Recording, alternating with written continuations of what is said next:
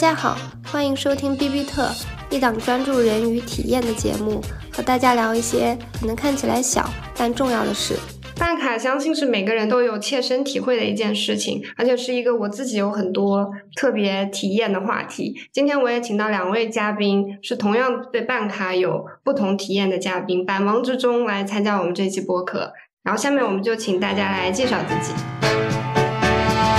大家好，这里是什么卡都想办一办的生意。不完全统计，目前为止办卡花费大概在三点七万到四万这个区间。因为开始办卡的年份比较久远，所以统计不是很准确。嗯，大家好，我是前面有参与过录制的小薇。然后办卡上面的话，我算相对比较理性，因为我是一个比较精打细算的摩羯座。但我好像有听说我们另外一位嘉宾也是摩羯座，没关系。对，然后我自己的话，大概应该是花了一万五左右，目前在办卡上。嗨，大家好，我是橘子。回溯我的人生，我的办卡应该总消费在一百块。所以大家可以从我们三位嘉宾的身上看到不同的对办卡的态度。那我今天请到申一，申一是我的好朋友，我请他就是因为自从我认识他以来，他真的办了很多卡，我就觉得这个世界上就是需要办卡的实体店还不够多，如果再多一点的话，他可能就会去抢劫之类的，就是过上不一样的人生，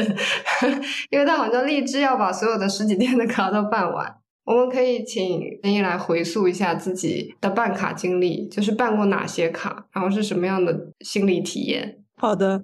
呃，之前我也罗列了一下我目前办过的能记住的一些卡，就简单说一下。嗯，主要两类吧，一类是讨厌的卡，就只是理发店的卡是非常讨厌的卡，但是我办了办卡里面的话，大部分的钱都花在理发店。大概我从十五岁左右开始在理发店办卡。嗯，一直办到前两年吧。最近两年没有办卡，是因为还没有去做头发。如果去做的话，可能又会陷入这个消费陷阱。嗯，从小的时候办那个理发店的卡，其实还是感觉可以的，因为大概充个五百块钱左右，你就可以打大概七五折还是八五折的。因为当时只是剪发，就是每一次剪头发也就花个几十块钱，所以这个卡在当时我和我妈妈看来都是比较划算的。但是这个卡到了我大学的时候，自从我开始烫烫头发，这个花费一个是上去了，另外一个是这家理发店它的可能是战略或者是它的规划有了一些变化，或者是它的店有一些变化，它就开始变得越来越贪得无厌。每一次我去烫头发都要我充两千到三千，真的很夸张。反正每次都是去剪头发、烫头发，就是跟嗯理发师博弈的过程，但每次我都会输。所以大概理发店可能花了一万上下的样子，因为第一家理发店真的办很久，但是没有办法统计价格了。烫一次头发如果要花到一千六两千块的话，那这个头发也不是什么人都烫得起的。但是也不是说烫发就是应该这么贵，我觉得这个是理发店的价格虚高吧。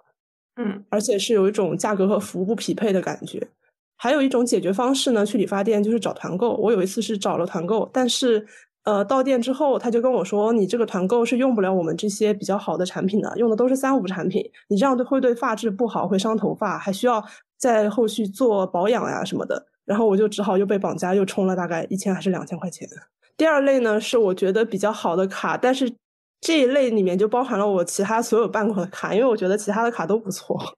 只有理发店比较烂。嗯，其他的卡里面主要有以下几个大类吧。第一类是健身卡。然后第二类的话是医美，医美这个算不算办卡就有点难以界定，因为它有一些是打包销售，有一些是多买多送。第三类是美甲卡，美甲卡其实我觉得它的逻辑和理发店有点类似。嗯，第四类的话是呃汽车的一个套餐，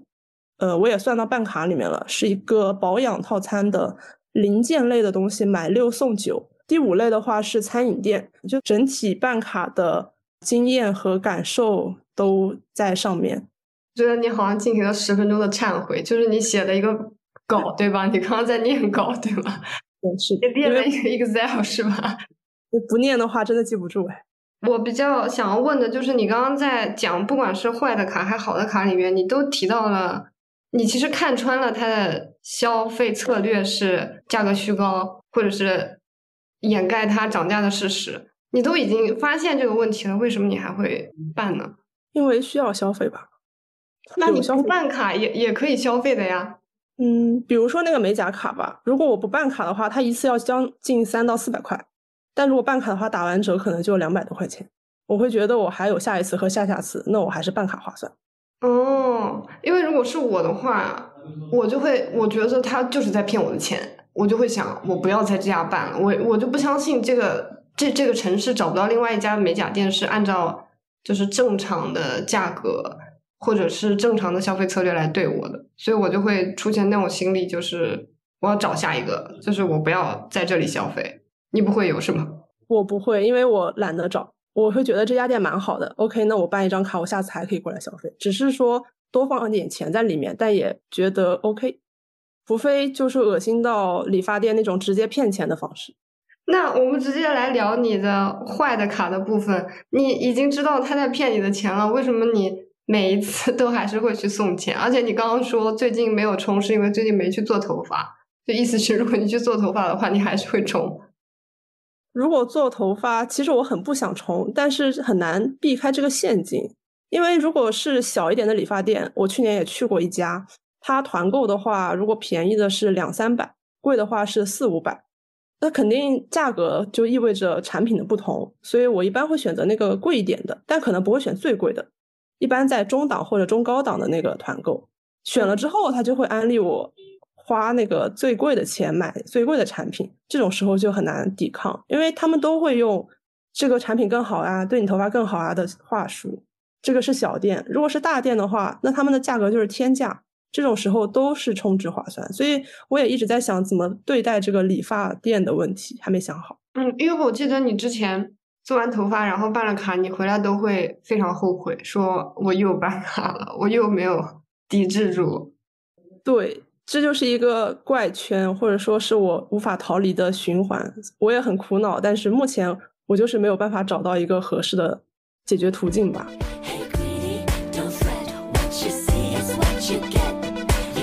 小薇在面对，比如说理发店办卡这种，应该我们每个人都有遇到过。其实我还真的没有遇到过，哎，哦，真的没有吗？因为其实。大家有没有发现，刚刚在聊的这些办卡项目都属于生活当中的非刚需啊？然后我对于这种，我对这种需求是持很大的怀疑态度，就是我会问我自己，我真的有这个需求吗？就我说一下大家提的这几个方面，我是怎么解决的。比如说美甲，呃，我去过几次美甲店，但基本上我都是用团购，就是我能够。呃，在团之前，我就会确认他是不是那种到了店之后会跟我用一堆理由要求我付团购之外的价格的。如果是那种的话，我一开始就不会去。我一般就是可能去到某一个城市出差的时候，我顺便找一个附近的团购。呃，一般因为一般其他城市都会比上海便宜，然后我就会试着做一下那边的小店。但是我后来就发现，其实美甲是可以自己买穿戴甲的甲片，那所以我已经在很长的一段时间里都是自己贴穿戴甲。但是这个穿戴甲的具体的好处和坏处我就不过多分享了。但反正这个需求在我看来就是不一定要在美甲店解决。然后头发的话，我基本上之前就只是单纯的剪短。然后从去年开始我有染头，然后也是染了两次，但那两次我也都是没有没有办卡，没有充值啊，因为我我我的习惯也是。第一次会在理发店漂，但是后面长期的维护都是自己来，我自己有染膏，然后自己染，就是我是一个大量的需求都 DIY 的一个人，嗯，对。然后像是什么，还有其他非刚需的，比如说按摩啊这种，我就会觉得啊，那我自己在家健身，我就不会肩膀痛啊，那就不用去按摩啦，就。对，所以我就是可能会办少量的卡，我觉得万一我实在是累到，比如说根本就没有时间健身，然后确实肌肉很酸痛，我才会去。但其他时候我就觉得哈，我就是应该自己锻炼，我就不应该让这个钱被按摩院挣掉，我就这种想法。那你之前嗯办的一共一万五的这些卡都分别是哪些呢？啊，这都是很刚需的刚需，就是我比如说我现在花最多钱的应该是跳舞，因为橘子应该知道我平常都有。很高频的去舞蹈室跳舞，然后其实那个包括那个频次，我也是自己算过的。我可能有一些舞，我就会觉得我没有必要一定要去舞蹈室学，我自己在家也可以学。然后我就会去计算，那我一周合适的跳舞频次大概是多少？那办什么样的舞蹈卡对我来说是最最划算的？舞蹈室它的点主要是它有不可替代性的，就是你想跳舞，你一定得去舞蹈室，然后你也没有任何其他的方式，比如说我跳一次给一次钱，你你就是只能办他那个卡，你没有别的选择。对，然后另外有办的就是哦，我是办了一个摄影写真的，没错，还是一个非刚需。但我那时候也是算了，我觉得说我确实有可能再回这家继续拍，而且写真这种事情，我对它的理解就是它是一个隔三差五的一个纪念，比如说我过个一年两年再看一下自己的，记录一下自己的变化。那我愿意回同一家去再去拍，那所以当时也充了一点点钱。对，再来就是按摩院，我说办了一点，以及再早一点，我刚工作的时候在公司附近办了一个美容院的一个清洁项目的卡。我那时候的观点是我认为清洁是一个自己在家很难做的事情。我当时觉得就是去黑头这种很多自己敷那种什么清洁面膜都都不好用。然后我又去体验了一下，我觉得他们那个仪器感觉是效果比较好，我就办了。然后那两年间，他们不断的给我洗脑说，清洁只是他们这里最基础的项目，他们还有一大堆保养啊，然后各种新项目让我尝试啊。就是我一边在那边做，就会一每一次都有一些新的东西给我宣传，但是我就是都。就是我的心就像在大润发杀了十年的鱼，我就是根本就不为所动，我就觉得我没有这个需求。你在那里叭叭跟我说什么抗老什么胶原蛋白，我说我现在年轻正好，我根本就不需要你这些东西，我就全部都拒绝。对，我我刚刚听的时候有个疑问，就是你在办摄影卡的时候，你不会担心它倒闭吗？万一它跑路了怎么办？我还我还好哎，现在这种暴雷的事情很多嘛？我这么我这么点小钱。也会爆雷啊！我又不是买几万的大基金，然后金融爆雷。那生意呢？你之前在办健身卡和理发店卡的时候，因为这两种机构是比较容易跑路的，你会有你在把钱给他的时候会有这种担心吗？呃，理发店可能第一家会办的比较早，当时没有考虑过爆雷这个事情。第二家的话，因为用一次就差不多用完了。健身的话，我选的那家店。连锁门店很多，而且是出了名的不推销办卡以及物美价廉。我理解它不太会随意的倒闭，所以我还好。大家从我之前的那个自我介绍，应该也可以听出我是一个完全不办卡的人。可能我从小我爸给我的很多教育就是他们都会倒闭，就他们会跑路。再加上我自己是非常反感那种很强硬的销售。我的一百块钱的办卡是。我之前有公司的附近有开了一个类似美容美体店，那它主要那个卡是用来推拿，然后它是因为刚开业的活动，所以它就是一百块钱可以做三次，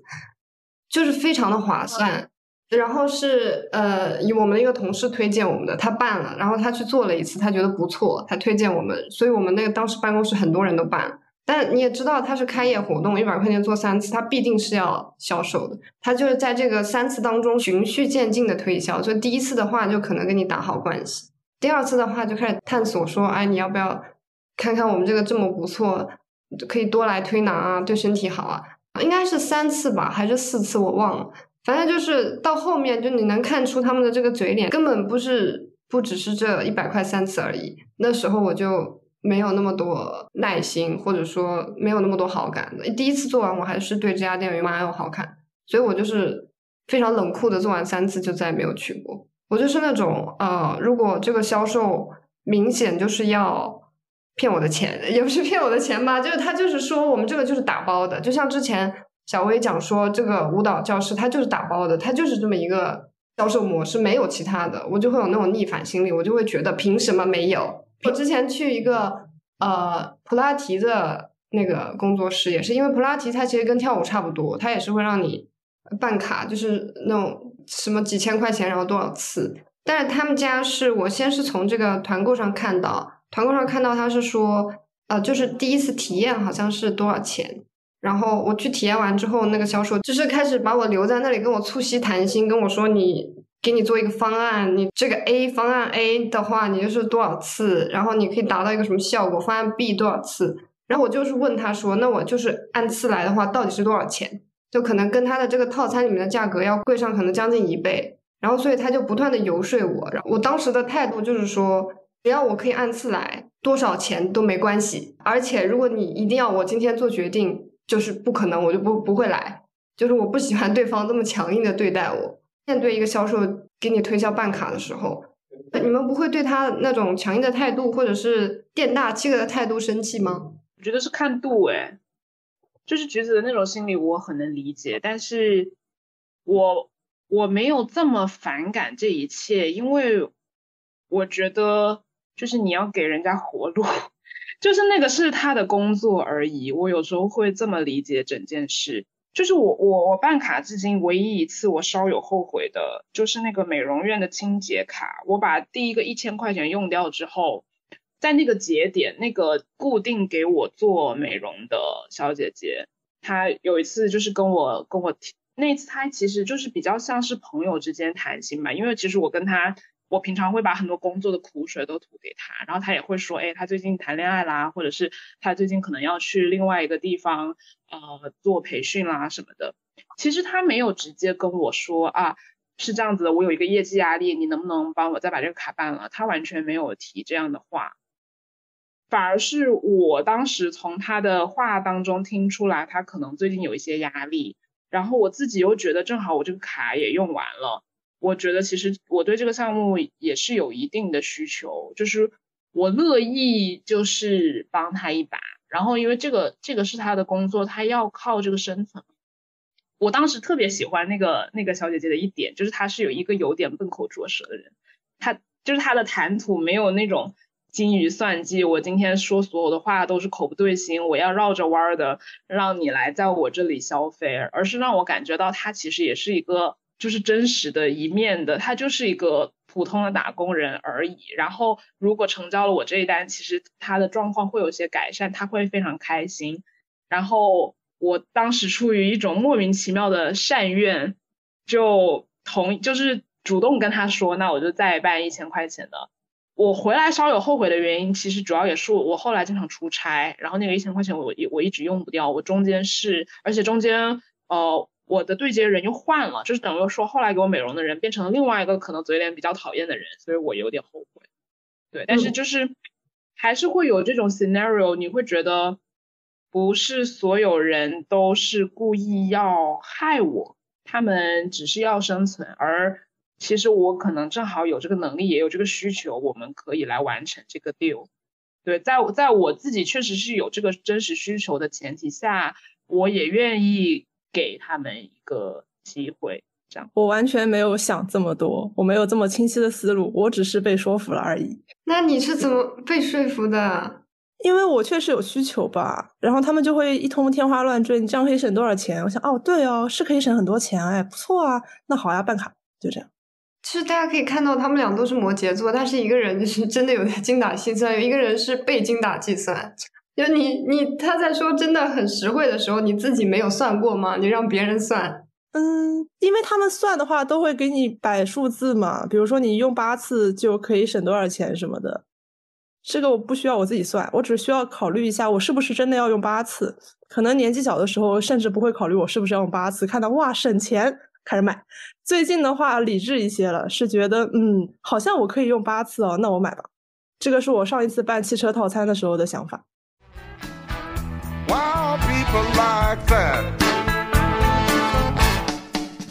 我也是后来发现，就就是一开始这个理发店通常都是办卡，这个推销非常厉害。但是现在这种呃，就是不推销不办卡，就是已经成为一个主流了。现在大部分我了解到的大部分理发店可能都会把这个 tag 打在自己的门店上。我发现有些店也是，你可以直接去按团购结账，就是他们店里面会要求。呃，这个员工不可以去私下结账，必须得走这个平台。我自己目前是在，就是只在这种店里面消费，因为我觉得这个就是就是没有这种欺欺骗呐，或者是这种尔虞我诈，啊我觉得这种比较简单。所以我我自己有在想说，像健身房、理发店这样的，本身他们是以办卡为主流的呃消费的门店，现在其实也都在转型，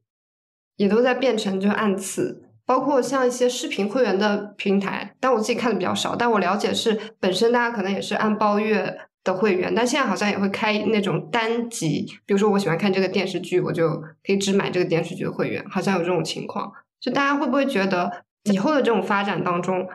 我们现在看到这种必须要办卡、必须要充值的门店，或者是消费的一些需求，以后可能都会变成单次？大家是怎么看？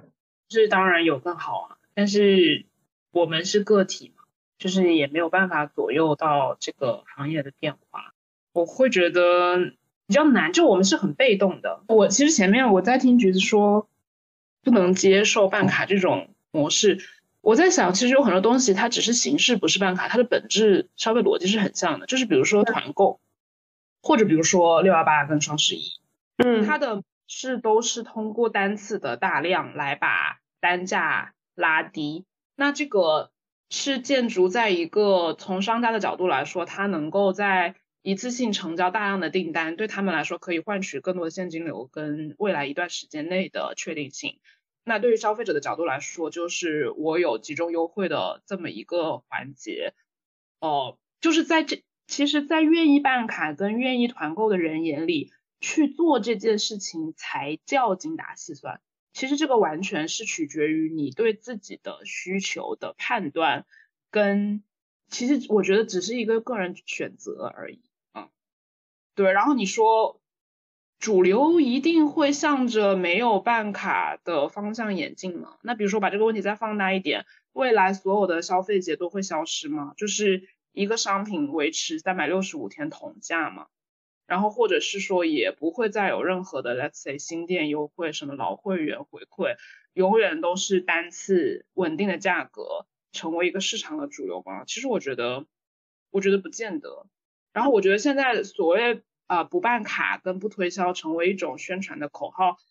呃，算是一种物极必反吧。就是之前可能在这一方面某些商家确实做的太过了，也确实引发了很多逆反心理，所以他们现在折中调和一点。但是你说对于这样的门店，它会不会有比如说买的多有一些优惠，然后会不会有其他形式的 pricing 上的一些策略？完全没有，我觉得也不会啊。有不会的原因是在于，嗯。永远还是会有有这种心理的消费者存在，就它是一个周瑜打黄盖，一个愿打一个愿挨的情况，它不是一个单方面的这个黑社会在压榨老百姓的这么一个语境。那就是因为有人有这样的意愿要去做这样的 deal，所以这个模式我 kind of 觉得它不会完全消失。对，我觉得你讲到了一个我没有想过的方面，就是可能这种呃办卡或者说充值多次可以优惠，它可能也是。最开始迎合了消费者心理的一个销售的方式，可发展到现在，它可能有点过了，就是有点所有的都要你办卡，我才会觉得现在应该不用再按这种方式进行的吧，应该要换成按次。但是听你讲完，我也觉得有道理，就是它可能是不同的优惠，呃，可以迎合不同的消费者的需求。就是如果把这个事情上升到它原本不应有的一个高度的话，就是我是觉得在商业社会里面。大家追求的东西其实也很好理解，就是所有人都在追求确定性嘛。就是我觉得越是这个市场环境不确定，比如说没有人知道明天我的店是不是能够正常营业，我也不知道会不会疫情再反扑一波，我这个小生意就要倒闭了啊，我也不知道会发生什么事情，明天我的一切就是我的这个商业环境可能会改变，消费者的需求会改变。越是这种不确定的情况下。作为一个商家，他的想法其实也很好理解，他就是想要找到哪怕一点点能够确定的东西。谁是确定会再来我的门店的？谁是确定在我看来是我的这个客户群里相对来说高忠诚的？那我要去运营他们，然后我要去留住他们。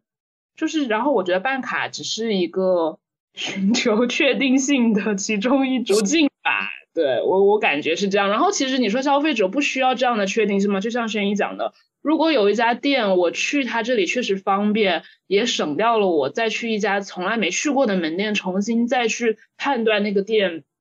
省去我这些决策成本。就这个对对消费者来说也是一种确定性，我可以确定的知道。比如说，我说我公司旁边那家美容院，我觉得它的环境就是很好，它放的音乐让我很放松。我加班特别累的时候，我确定的知道我有一个去处，这个去处不只是我那个十平米的出租屋，而是一个哎环境很好，有人对我态度很好，有一个小姐姐愿意倾听我的烦恼，那个对我来说也是一个确定性的去处。然后你说我为此付费，那对我我就是确定性的知道我需要那样一个去处。我确实很多时候是在追求稳定的消费心理。我觉得这个稳定的消费心理对我这种愿意办卡的人来说，其实蛮重要的。嗯，因为我就是不喜欢一直反复的比价、挑选、做功课。我就是很喜欢那种，我找到一家店，嗯，不错，好像各方面都可以，那我就想持续的在这边消费。比如说美甲或者汽车保养或者健身，就是有稳定的需求，有稳定的消费去处，有稳定的这样一家店可以让我稳定的过去，我就觉得很好。所以这种时候可能就会忽略掉一些它价格上面的消费陷阱，就是会包容一些吧，会不那么介意他好像在坑我的钱。另外一方面就是可能这种店它也不一定会真的很坑，可能它的价格策略就是一般来说也比较好。因为如果是真的很骗人钱的那种店，可能也不会让我觉得好吧。这也是两方面的问题。呃，刚才觉得说以后会不会大家都不办卡，都是单次消费？其实我觉得可能不会，因为我觉得这种店它最后还是会引导你去充一个长期的卡。我当时去那家健身房的时候，他主打的就是不办卡、不推销。我说那挺好的呀，一个月是一百五左右吧。一开始是一百二，后来涨到一百五。但是你最后会发现他们在推销年卡，年卡的单价就是比月卡低很多。嗯，而且年卡可以累积会员时长还是什么的，反正年卡就是比月卡优惠多多，好处多多。然后最后我还是会办这个年卡。我觉得刚刚你讲到的这个。确定性的消费吗？你说你是比较想要这种省时省力的感觉，我觉得上升到性格是不是我的安全感比较低啊？就是你的安全感比较高，所以给到的这个店家的信任和包容会比较多。但是我是一遇到对方表现出这种好像要办卡，好像要要我交更多的钱，我就觉得他是不是有什么阴谋？我感觉是两个环节，就。嗯，我觉得橘子说的那个更像是一开始这个人给你的态度，跟你对他的判断。其实这个判断，我觉得我跟陈颖也是有的。如果真的是那种感觉他是奸诈狡猾，然后油嘴滑舌的人，其实我觉得任何人都会本能的反感吧。但是如果说他的度没有超过我们那个界限的话，会能理解。然后其实声音说的那个就是想要。确定自己接下来的一段时间能够有稳定的需求跟稳定的消费，我能从这当中感受到，对，这就是很深的我们土象星座，我们摩羯对生活的想法。就比如，let's say 我每周一三五会去舞蹈室跳舞，然后这个 pattern 延续一段时间，我会觉得很好，就是。我的生活是明确的，知道我什么时候要做什么事情，然后我可以有一些计划，比如说三节课之后我要跳什么样的难度，五节课之后我要跳什么样的难度，我我才会觉得说我可以 looking forward，我我我我能够想象，比如说在接下来的一段时间我是一个什么样的状态，然后这个源自于我们对生活有一些掌控的需求在，然后如果说嗯，就是那种一直换一个去处或者换一个人去接触。其实我觉得那个不能从根本上解决橘子的问题啊，因为其实说实话，比如说你每次理发换不同的店去理发，每次换不同店去美甲，嗯，呃，然后你在那里面再遇到一个不好的人或者是一个狡猾的人的那个概率还是一样的嘛，嗯，并不会因为你换了一家店，那一家店的服务就会比上一家店更真诚，对吧？然后等于说你还要再不停的重新去考验。不管是考验那个商家的服务能不能达到你的标准，还是说考验你自己，我能不能找到一个我想要去的地方，你还是要不停的重新开始。对，我觉得我在消费中可能就是浪子或者海王，我真的就是 打一枪换一炮。我我真的就是关于现在我是有固定的，就是不办卡的那种理发店去，就是我每次都会按照那个他规定好的价格来。以前就是这个办卡比较盛行的时候，我真的就是。每一次剪头发都去不一样的店，我就是也没有享受吧，但我就是习惯了。而且我每进一家理发店，我都是编一个不同的人设，我就会说我是来这边出差的，要么就说我来这里看男朋友，我不住这，或者说我是学生，没钱，就我是学生。就每一次进，我都会讲一个不同的谎话，以至于到后面我自己都不知道自己是谁，就是讲了太多的谎话，为了不办卡，但是。没有那种想要定下来的感觉，没有哪一家让我觉得说，我觉得还不错，我要定下来，也没有，始终没有让我可以定下来的理发店。我感觉我早几年这种心理更强。首先，我特别的抠，就是我一直觉得有可能我事实上，因为我有储蓄的习惯，有可能我事实上其实已经比我身边的很多人要有更多的积蓄，但是我一直是一个很抠的人。我就是我心里面就是我就是我的自我的认知就是我就是一个穷人，然后我进到一个消费的场所，我就感觉腹背受敌，我就是感觉四面八方都是陷阱，然后我要特别的小心，然后我跟别人说话要特别的紧张，就是担心会不会说着说着就被他骗了，或者说着说着我又做了一个不理智的决定离开这个店，我又后悔。我觉得我早几年更在这种状态，尤其是刚毕业，然后刚来到上海生活。你自己一个人要去支配自己所有的开销，而且我那个时候还会特别紧张的记账，就是我回家顺便买了一个十块钱的火龙果，我也会记在我的记账 A P P 里，然后每个月看到妈呀，我这个月怎么花了五千块钱，所以压力贼大，就觉得自己人生好失败啊，就那个阶段会对这一切都更敏感，然后哪怕就像橘子说的，哪怕是我随便扯谎也好，我用一些策略也好，不管怎么样，我就是不能让别人看到我的钱。然后我是觉得，我这个最大的转变发生在哪儿呢？就是这个又让这个事情上升到它不该有的高度。就是 去年刚解封的时候，我当时就是发疯，我花了一笔很大的钱，我花了一笔对我来说，花一千五去买衣服是一件很离谱的事情。就是这个一千五，我是买了一条裙子跟一件上衣。就是我一直以来是买一百五十块钱的裙子的人，然后。我那一天为什么就是突然大发疯？我就是，而且我是在上海的线下店，是在陕西南路那种潮店，你知道，以前我连那种店我根本都不敢走进去，我觉得我走进去就会被人家看不起，或者是可能会买不起而很尴尬。嗯，我那天为什么发了那个疯？就是我忽然之间有一种感觉，就是我觉得大家生存下来都好难呢。嗯，我就有一种。我心中有一种人类温情，我就是觉得别人需要生存，而我也有消费的需求，那何乐而不为？我就忽然之间没有了之前的那种很脆弱跟很敏感的心理，然后买了那那两件衣服，最大的变化倒不是说我有了两件我爱不释手的衣服，那两件衣服我也没有爱不释手。但是我最大的变化是我后来走进任何的消费场所，我发现我看着这些销售，我没有之前的那种闪避感，或者说不安感跟自卑感。我会觉得我全部都可以消费得起，前提就是呃，我确实有这样的需求，跟你的服务确实让我满意。然后在那样的前提下，呃，其实我可以更理性的去看这一切，然后好像我的心态就。发生比较大的转变，就会觉得有的事情可以办啊，不用活得这么紧绷啊，不用觉得说好像多存了一点钱就叫做我在浪费钱，这不见得是浪费啊，只要这是我想清楚的决定，那就是很自然、很顺理成章的一件事情。确实，跟大家聊完之后，我觉得好像我也没有对办卡这件事有那么大的敌意了。他来审判我们两个，结果反而被我们两个教育了一通，是不是？就是被你们感动，我就觉得说有这个办卡的。需求的话也是合理的。那那你们觉得你们现在办卡的这些呃怎么说类目当中有哪些是你希望它有另外一种形式的？不要是办卡这种形式，比如说次卡、跳舞次卡或者是什么之类的。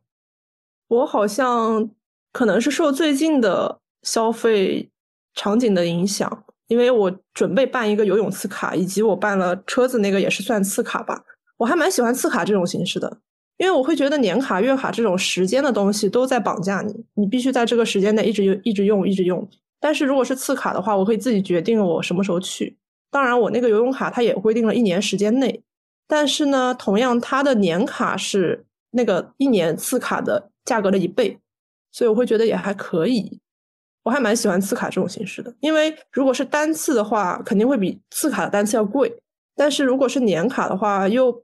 它没有限制你去的次数，但是其实我又不会去那么多次，我也会觉得没那么划算。对，就是那种打包的次卡，对吗？对我挺喜欢这种方式的。其实这个我也可以是可以接受的，我也觉得打包的次卡不错。但是有些就是有一些店，它会一下打包超级多，然后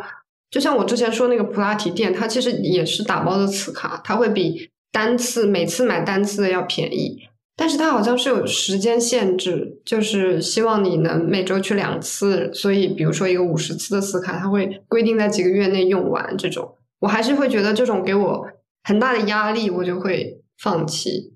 刚刚聊那个年卡跟次卡的差别，我忽然间又想通一件事情，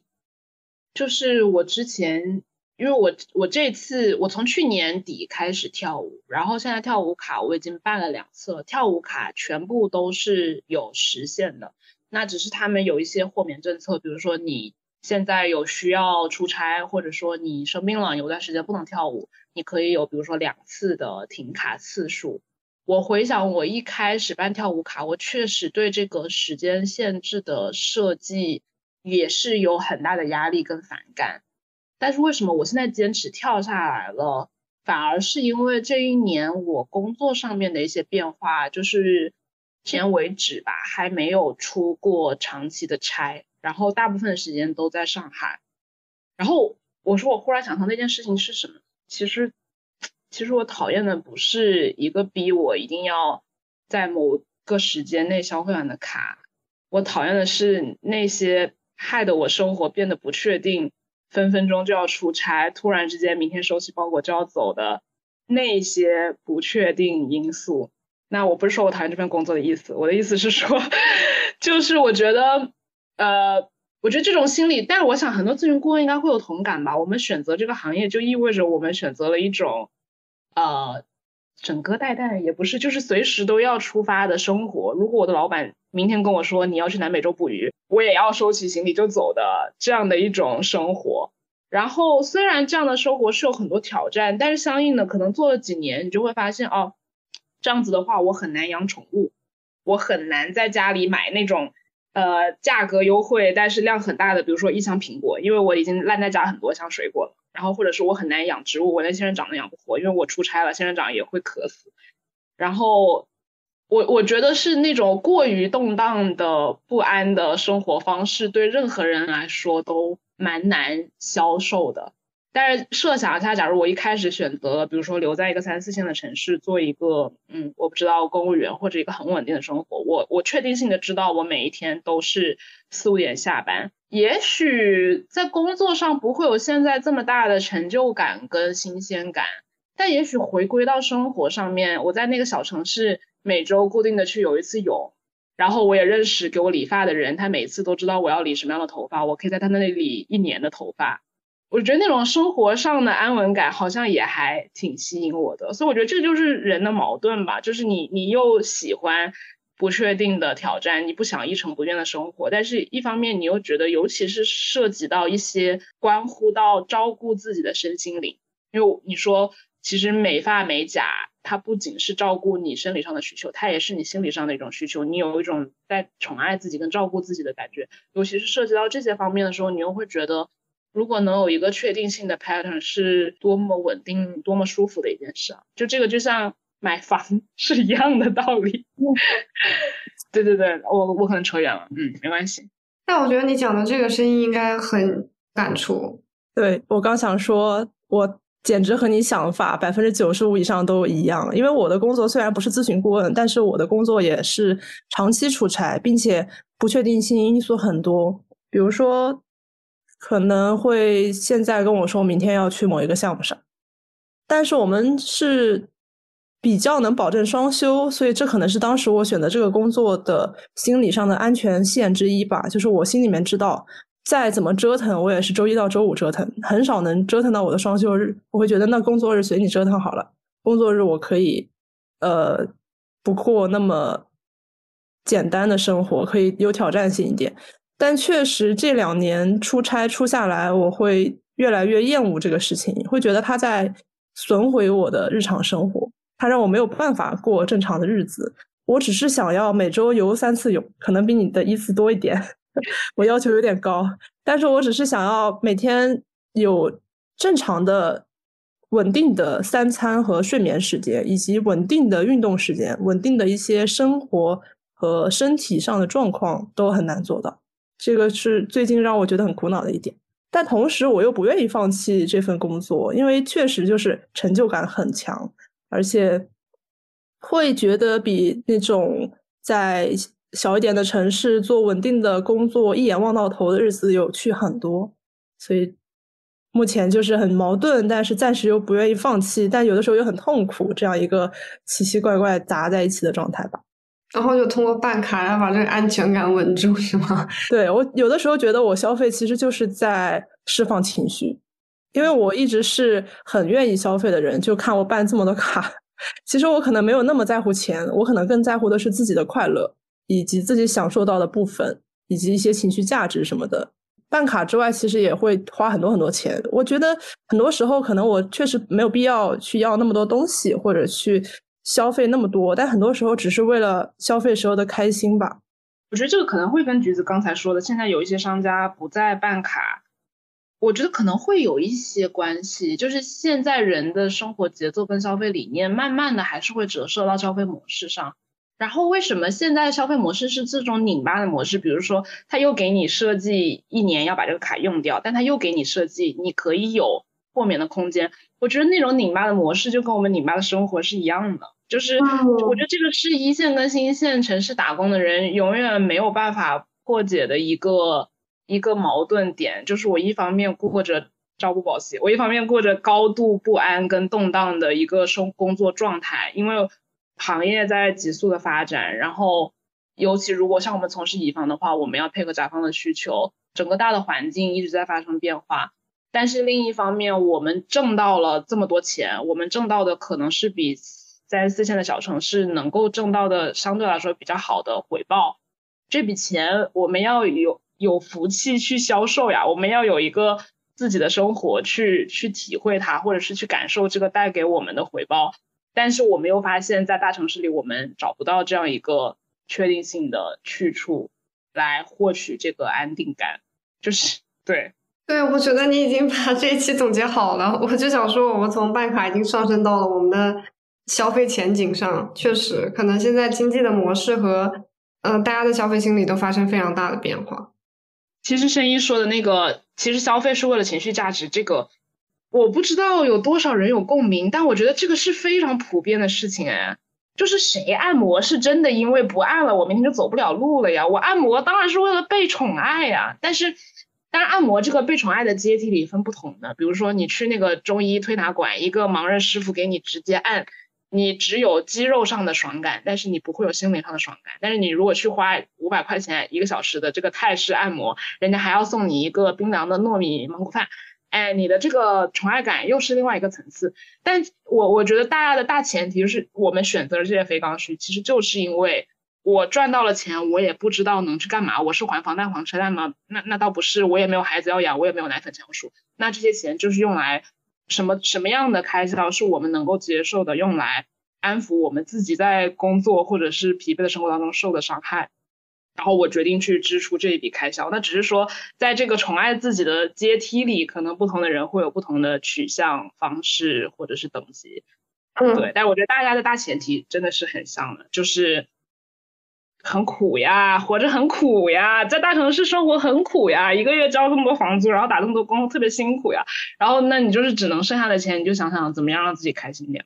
是这样的，可能我的我和小薇有点反过来，他是可能挣了很多钱，觉得要去消费安慰自己。我是真的想好，就是很多消费想要去尝试，可能我想要买很多东西，就觉得很有趣，我就觉得这边也想想体验，那边也想体验，觉得有很多有意思的东西。可是我没有钱呀，我就开始去挣钱，然后挣钱之后又很苦，就是相当于是一个循环。有的时候我会觉得，如果我不这么辛苦，可能会减少很多消费需求。但是这种呃，因为工作的辛苦降低而消费需求降低，也是在我满足了自己一个大的消费前提的情况下达到的。就我好像有一个。很不满足的这个消费心理像一个洞一样，我把它填的差不多了，我才可以去慢慢的填它。前面就是急速的去填它，所以我的消费需求特别旺盛，然后导致了我去挣很多的钱，然后再去消费，然后差不多之后开始厌倦了，大概是这样的一个模式。但总体来说，也是因为生活比较苦，觉得有趣的事情比较少吧，然后就通过花钱来买快乐，大概是这样。嗯，我其实前面听了小薇讲的，我就想说，嗯，就是各位商家可以听一下，就是关于这种这么苦的打工人的身上还有很多商机可以发现。但是听完申一讲的，我又觉得大家还是关注自己的身心健康比较好。就是 钱的事，我们可以往后再说。我刚刚说到这个，到了小城市消费降级，我有一个特别生动的例子，就是我我比如说我中间试过可能有比较多的调休，然后回家可能待两周，你就会发现在上海啊，你一天不喝一杯咖啡，你就觉得我今天好像少了点什么。但是你回到家之后，你发现你可以两周完全不点外卖，然后你唯一一次的消费就是某一天很热，下楼买了一杯牛奶，就是买了一个那种那种小时候喝的盒装的甜牛奶，是上海精致白领不稀罕喝的那种，真的加了白砂糖的牛奶。但是你就觉得特别的快乐，就是这个是，你就发现虽然我已经在上海这样的生活已经好几年了，可是我还是可以无缝的立刻切换到一个低欲望跟低消费的小城市的生活方式。所以，对我想一切可能背后都是一种平衡，就是你受到的苦终究要以某一种方式被发泄出来。我都不知道要怎么最后总结这个播客，用一个什么问题？我觉得我之前准备的问题完全用不上啊？为什么？我之前准备的问题是，我想问大家，聊完这一期之后，大家觉得自己能接受的办卡的金额大概是多少？被我带跑了，无限制。Money, money, ain't it funny, honey? When you get what you need, baby, life is a breeze. Money.